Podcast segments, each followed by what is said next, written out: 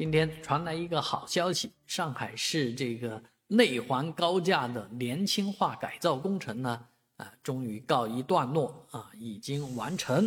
啊，这个内环高架的这个改造工程是夜以继日啊，啊，每到这个晚间啊，人家施工人员就非常辛勤的啊，在这个高架上做一些修补或或者一些调整。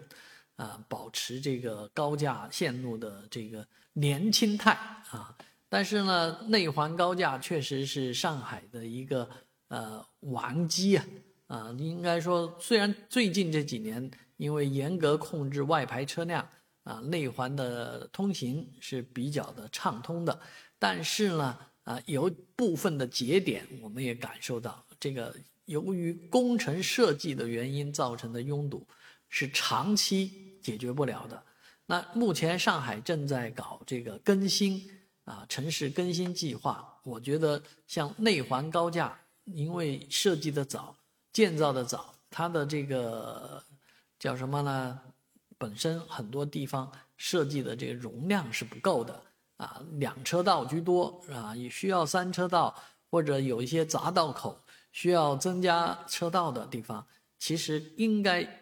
根据这一次的城市更新计划啊，大范围的去拆迁一些房子，然后把空间呢留出来啊，能够在这些常见的堵点节点啊控制点上啊做一些真正的大刀阔斧的更新啊，这样大家走在路上会更加的畅通。